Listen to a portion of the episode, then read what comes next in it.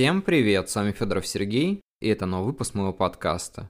Сегодняшний выпуск посвящен тому, что я буду отвечать на ваши вопросы. За эти сутки я получил множество вопросов от своих слушателей. Мне очень приятно, что вы уделяете время моему подкасту, и я постараюсь ответить как можно развернуто. Вопросов очень много, так что не будем тянуть, и давайте сразу же начнем. Первый вопрос звучит примерно так. Круто ли быть писателем? Это сложно или легко? Расскажи про плюсы и минусы этой профессии. Я начну с конца. Наверное, сложно назвать это профессией, потому что, скорее всего, это даже не призвание, это то, что тебе нравится и то, чем ты занимаешься. Я не могу сказать, что я профессионал своего дела, но уже много лет я занимаюсь именно этим. Мне это действительно очень нравится. Это круто, да, я не буду спорить, это правда очень круто, потому что когда у тебя есть тяга к чему-то, ну неважно к чему, допустим, ты там механик, или ты там художник, или кто-то еще, и тебе действительно нравится то, что ты делаешь, я думаю, что это всегда круто. Не нужно обременять себя вещами, которые тебе не нравятся. Вот я недавно начал понимать, что я кучу времени потратил на свою работу, которая, в принципе, меня сейчас вполне не устраивает, и я, наверное, подумываю о том, что через годик надо уже оттуда уходить, менять что-то в жизни и так далее. Не держитесь за то, что вам не нравится. Жизнь слишком короткая, чтобы тратить ее на всякую чушь. Поэтому будьте избирательными. По поводу плюсов и минусов, наверное, плюс в том, то, что ты развиваешься, что ты много читаешь, или хотя бы слушаешь аудиокниги там или что-то такое, вдохновляешься чем-то, плюс ты пишешь, набивается рука, и я заметил, что мне стало намного проще писать текста в Инстаграме, потому что ты все время пишешь и уже конкретно видишь структуру текста. Еще один плюс, что ты ловишь удовольствие от того, что ты делаешь, когда ты создал там целый мир, пересматриваешь его, понимаешь, блин, это сделал я, и это очень круто. Если говорить о минусах, то тут, конечно, наверное, спорные моменты, потому что лично для меня минус это моя лень. Ну вот как-то так.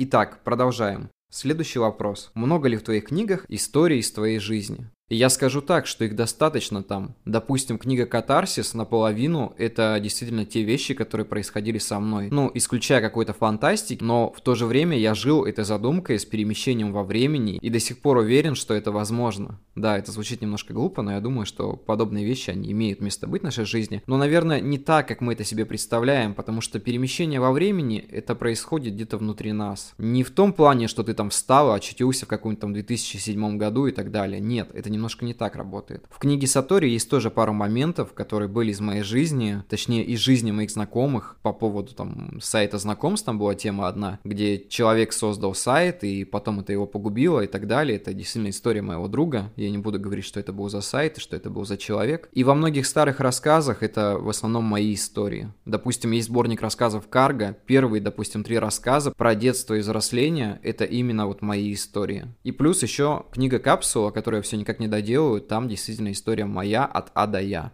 Могли бы вы променять свою жизнь в реальном мире на ту жизнь, которую вы описываете в своей книге? Ну, ребят, знаете, смотря в какой. Если это сравнивать с каким-нибудь, я не знаю, там, катарсисом, то, конечно же, нет. Это та история, о которой мне хотелось выговориться, чтобы не возвращаться к ней больше, потому что это довольно тяжелая история для меня. Или, допустим, тот же самый Вселенский район спального масштаба, вот она тоже действительно наполовину моя история, и я бы не хотел ее пережить заново, потому что все-таки это опыт, который уже набрался, и переживать его там из раза в раз мне не хочется. Мне нравится моя реальная жизнь, она со своими минусами, конечно, которые меня не устраивают, но я с этим этим работаю, с чем могу, тем работаю. Есть вещи, которые зависят не от меня, как бы это ужасно не звучало. Но в целом мне нравится моя жизнь, по крайней мере, тот отрезок, который я прожил. я бы, конечно, хотел ее продолжить еще лет на 30. Возможно, возникнет такая история, которую я напишу, в которую я захочу все-таки когда-нибудь вернуться и жить ее из раза в раз. У меня даже была такая фантазия о том, что когда человек умирает, он попадает в какое-то любимое произведение и живет там. Ну, это немножко странно звучит, наверное, но вот именно так бы мне хотелось, если была такая возможность.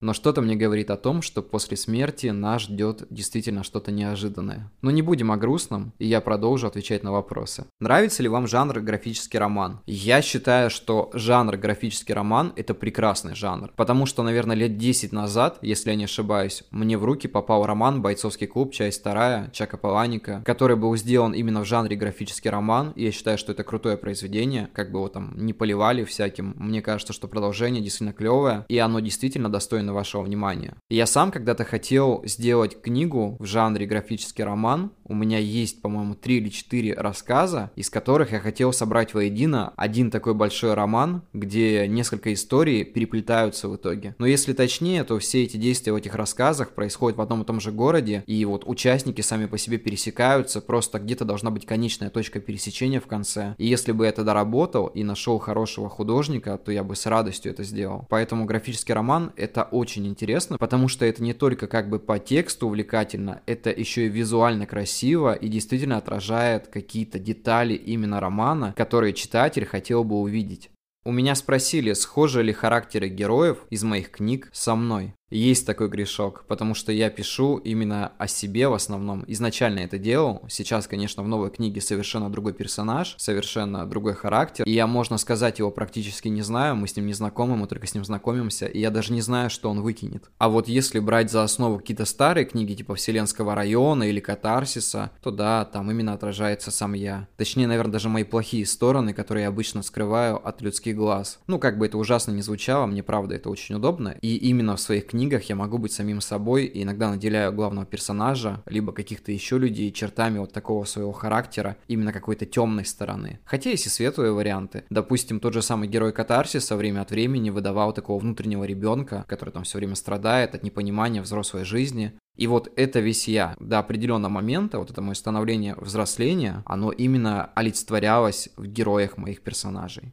Посоветуйте ваши любимые книги. В первую очередь хотелось бы сказать, что мне очень нравится творчество Чарльза Буковски, хотя не все его любят. Вот я бы посоветовал прочитать «Женщины», «Почтамп» и «Фактум». Я думаю, что вот этого достаточно. Также мне нравится творчество Харуки Мураками. Мне очень нравится то, что он пишет. Прочитайте последний его роман в двух частях «Смерть командора», кажется, если не ошибаюсь. «Хроники заводной птицы». И, конечно же, «К югу от границы, к западу от солнца». Это просто прекрасная книга, наверное, одна из самых лучших. Следующий вопрос мне показался довольно интересным. У меня спросили, как вы боретесь с творческим ступором. Знаете, я считаю, что бороться с творческим ступором именно насильно приводит еще к большей депрессии, апатии. Не стоит этого делать. Лучше немножко взять отдыха, набраться эмоций, сил и потом продолжать. Потому что если ты все время будешь себя заставлять что-то делать, вот именно изо дня в день, не просто когда ты ленишься, а именно когда у тебя возникает какая-то определенная депрессия, или ты не знаешь, как продолжить свой роман, то лучше наберись сил, взгляни куда-то в глубину себя, подумай о том, о другом, и, скорее всего, ответ тебе придет. Потому что я знаю многих людей, которые через силу заставляли себя что-то делать бесконечно, а в итоге уходили еще там в большее состояние такое депрессивное, и очень-очень сложно из него выходили. Поэтому сильно себя не напрягайте с этим. Если случился творческий ступор, значит самое время для перерыва. И это не говорит о том, что писать совсем не нужно. Пробуйте время от времени это делать, и если у вас пойдет снова, то, конечно, наверстывайте упущенное, тренируйтесь каждый день, но вот если наступило такое состояние, то лучше передохнуть. Также у меня спросили, если бы я начал писать мемуары, то о каком периоде жизни они были бы.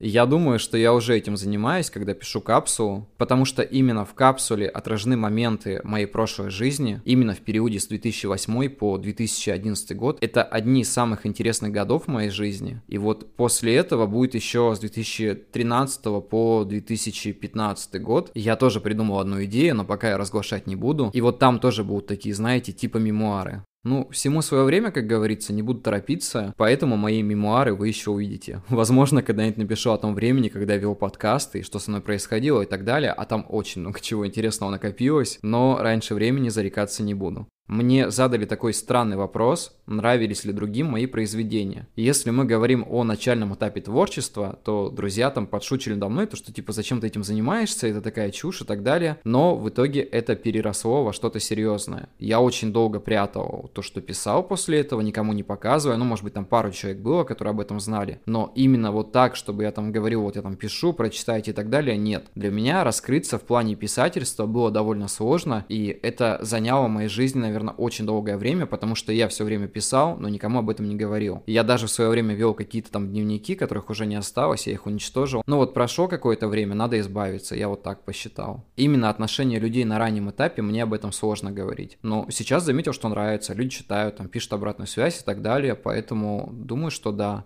Конечно, есть и критика, но она конструктивная. Я очень редко получаю такие сообщения в стиле «твоя книга дерьмо» и так далее. Вот именно мне конструктивно пишут о том, что не так, и все. Я думаю, что вот на этом прям все.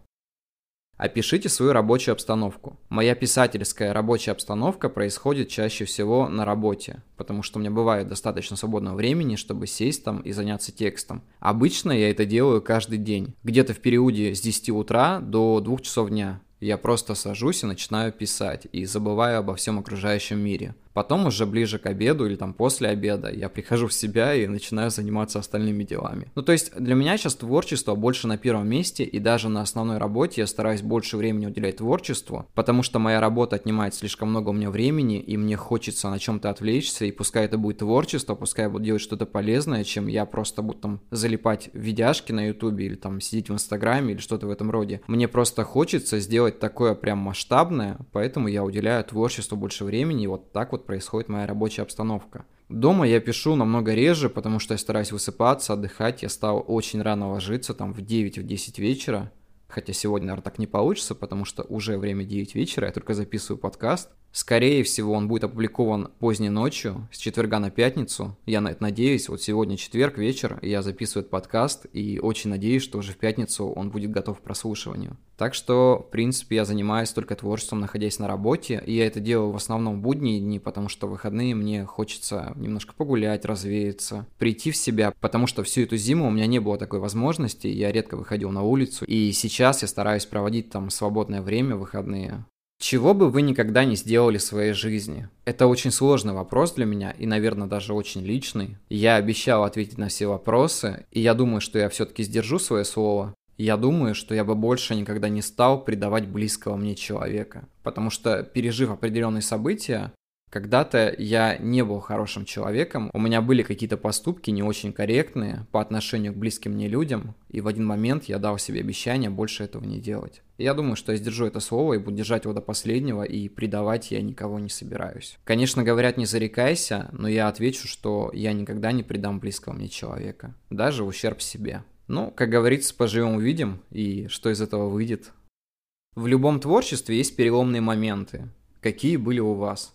Мои переломные моменты, наверное, были в периоде с 2012 года по 2015, когда я перестал заниматься, знаете, таким типичным графоманством и начал вдумываться в текст, придумывать сюжеты и так далее. Не просто писать о том, что я переживаю, там чувствую, и добавлять какой-то небольшой сюжет, а вот именно концентрироваться на том, из чего состоит мое творчество. Мне было интересно переосознать это все, посмотреть на те или иные моменты, и вот именно в тот момент случился перелом. Второй перелом случился буквально недавно, наверное, в прошлом или позапрошлом году, когда я понял, что я хочу писать объемные произведения, что я устал от книжек там 150-140 страниц, и мне хочется написать что-то большое, первый свой роман. Вот тогда случился второй переломный момент. Ну, ждем третьего, там уж посмотрим, что будет дальше. О чем вы мечтаете? У меня банальные мечты. Я мечтаю о том, чтобы все люди были здоровы, в том числе и я. Да, я испытываю определенные затруднения с своим здоровьем и пытаюсь с этим бороться, пока непонятно как, но я к этому иду. И мне очень хочется, чтобы остальные люди тоже от этого не страдали, потому что я часто наблюдаю моменты, когда люди собирают там деньги на операцию, или там дети страдают, или что-то еще такое происходит. Вот такие моменты мне становятся немножко грустно. Мне хочется, чтобы все люди в этом мире перестали болеть чтобы люди проживали достойную жизнь и уходили отсюда в глубокой старости, как это говорится, естественным путем, а не так, как это сейчас творится вокруг, тем более в связи с пандемией и так далее, там куча людей ушло. Все это там не очень хорошо и очень грустно. Поэтому моя мечта о том, чтобы все люди не болели. У меня спросили, как преодолеть свой страх. Я думаю, что в первую очередь нужно посмотреть ему в глаза, потому что без этого страх непреодолим. У меня есть много страхов, сомнений, переживаний, и часто это переходит какие-то неврозы, панические атаки и состояние здоровья, естественно. Но знаете, я понял одну простую вещь что мы временное явление в этом мире, и в принципе париться из этого не стоит, но запускать ни в коем случае нельзя. И если есть какие-то проблемы со здоровьем, то обязательно обратись к врачу. Но бывают такие моменты, когда уже необратимые действия происходят. И я очень надеюсь, что они случаются довольно редко. И я думаю, что их нужно принять с мужеством, потому что по-другому никак. Человек такое существо, он как таракан, он адаптируется в принципе ко всему. Поэтому рано или поздно придется привыкать к каким-то переменам. Но я надеюсь, что они не будут плохими. И, ребят, всегда верьте в чудо. Конечно, не ждите его, но верьте. Потому что рано или поздно оно произойдет. Поверьте мне, произойдет. Следующий вопрос звучит так. Какие ценности утратило общество? Многие ценности утратило общество, и все сейчас довольно искажено. Люди смотрят на мир через призму каких-то современных трендов, занимаются какой-то чушью, не думают о ближних, не думают о своем развитии. Я думаю, что современное общество утратило множество ценностей, но остались люди, которые действительно до сих пор это ценят и стремятся к тому, чтобы их возродить. Мы не будем говорить в этом подкасте обо всех таких моментах, какие люди там плохие стали, потому что люди не стали плохими, их взгляды очень сильно изменились, и они утратили то, что имели раньше. И вот это все, это не только плохие вещи, много хороших вещей они утратили. Тем более нам диктуют очень много сейчас современных каких-то подходов ко всему, но я считаю, что все новое – это хорошо забытое старое. Еще у меня спросили, как моя молодая жизнь. Ну, моя жизнь уже не совсем молодая. Ну, я скажу, что хорошо, прекрасно, и вот что имеем, то и ценим. Главное ценить то, что ты имеешь. Самое странное место, в котором тебе удалось побывать. Я, наверное, немножко затрудняюсь ответить на этот вопрос, какое было самое странное место, потому что и спросили страшно, я бы сказал, да, я там ночью один раз на кладбище потерялся, когда с друзьями ходил, вот это было немножко страшновато. Но, наверное, если немного подумать, то самое странное место я посетил в 2018 году, в конце апреля или в первых часах мая, по-моему, в конце апреля, на дне рождения моей знакомой. Мы провели его в каком-то BDSM-баре. Точнее, я потом об этом узнал, там еще был какой-то готический рок-концерт или что-то такое происходило. И когда я увидел на стенах эти плети еще какие-то там атрибуты, мне стало немножко не по себе, я такой, где мы находимся вообще? Ну, вот это было одно из таких самых странных мест, наверное, в моей жизни. Еще был очень интересный вопрос, чью книгу я бы хотел написать. Так как я давненько не читал, то если по памяти вспомнить, что мне сильно нравилось, я бы, конечно, хотел написать книгу Мишеля Уэльбека «Платформа». Вот она мне очень нравится, и я бы хотел ее написать за него. Но этого, увы, уже не случится, потому что он уже это сделал. Как человеку, который пишет книги, но не любит соцсети, себя продвигать? Наверное, стоит выйти из зоны комфорта, потому что если сам издатник, то тебе в любом случае придется себя продвигать, где-нибудь в Инстаграме или ВКонтакте, или в Телеграме, или где-то еще. Но если прям совсем все плохо, то пробуй попадать в издательство. Там тебя продвинут. Если у тебя книга хорошая и действительно все хорошо. Но в любом случае тебе захочется ходить в соцсети и получать отзывы, потому что получать отзывы лично намного приятней, чем получать их на сайтах там каких-нибудь типа Литреса или Редеро. Конечно, это приятно, но лично получить все равно лучше. Поэтому я думаю, что все со временем изменится, главное начать. Но в любом случае придется выходить из зоны комфорта, потому что в жизни всегда приходится выходить из зоны комфорта и подстраиваться под определенные моменты. Вот по-другому никак вообще. Критикуешь ли ты других писателей? Да, критикую но не делаю это на всеобщее обозрение. Я либо это скажу лично, либо критикую внутри себя. Потому что есть мои знакомые писатели, творчество которых я не то чтобы недолюбливаю, я вижу просто, что они слезали с определенных произведений какие-то сюжеты, там переделали под это все, и в итоге выставляют это как за свое творчество. А это не очень красиво, когда ты воруешь и тебя ловят за руку. Ну вот, это немножко вот неправильно. Джим Джармуш говорил о том, то, что если ты своровал и выдал это за свое, но при этом как-то усовершенствовал, тебя не поймали, то тогда воровство удалось и все хорошо. Но если тебя поймали, значит это плохо. И вот я сторонник примерно такого же мнения. Предпоследний вопрос. У меня спросили, как долго ты работаешь над книгой. Над книгой я работаю примерно от месяца, двух, трех до года. Год, наверное, это максимум. Иногда бывает такое, что некоторые проекты я откладываю на долгое время и пишу вместо этого что-то другое. Но если я прям плотно занимаюсь книгой, я могу написать там максимум за полгода. Если нет, то где-то год. Я думаю, что тянуть не стоит, потому что промежутки этого времени, чем реже ты публикуешь, тем быстрее тебя забывают, как ни крути. Потому что людям нужно новое творчество, они этого очень ждут. Не нужно быть как Оксимирон, который гор-город свой там в 15 году выпустил и уже 6 лет ничего не выпускает. Я думаю, что имеет смысл выпускать почаще, хотя бы раз в год там или раз в два года максимум. Но не тянуть с этим сильно, потому что люди начинают забывать о вас. Но так случается, потому что на место вас приходят новые люди. И вообще как бы читать-то что-то нужно. Поэтому не тяните с этим и пишите как можно чаще. Главное без самоповторов. И последний вопрос, и я специально оставил его напоследок, потому что он довольно близок к моему настроению. Я писал вчера пост о том, что нужно оставаться собой и так далее. И вопрос прозвучал примерно так. Важно ли оставаться собой? Важно. Потому что когда ты идешь по чужому пути и просто повторяешься за кем-то, ты никогда не обойдешь этого человека, ты будешь идти по его следам. Но как только ты поймешь, что ты обрел свой путь, у тебя будут свои последователи, у тебя будут люди, которые будут действительно искренне относиться к твоему творчеству, к твоей жизни. И самое главное, ты будешь чувствовать себя в своей тарелке. Потому что когда ты примеряешь на себя чужую роль или стараешься быть кем-то другим, ты обманываешь себя. Это не есть хорошо. Нужно оставаться собой. Поэтому, ребят, ни в коем случае не поддавайтесь тому, что нужно там косплеить кого-то, нужно казаться кем-то. Вот вы есть, кто вы есть, а люди принимают вас, не принимают. Это уже их личное дело. Пускай они сами с этим разбираются, а себе оставьте право быть собой. Просто и навсегда. Ведь пока ты никто, у тебя есть самое главное. Ты можешь стать кем-то. На этом все будем заканчивать. Спасибо за ваши вопросы. Подписывайтесь на мой инстаграм, подписывайтесь на мои подкасты, ставьте лайки. Мне очень приятно это видеть. Всем хороших выходных, до скорых встреч и всем пока.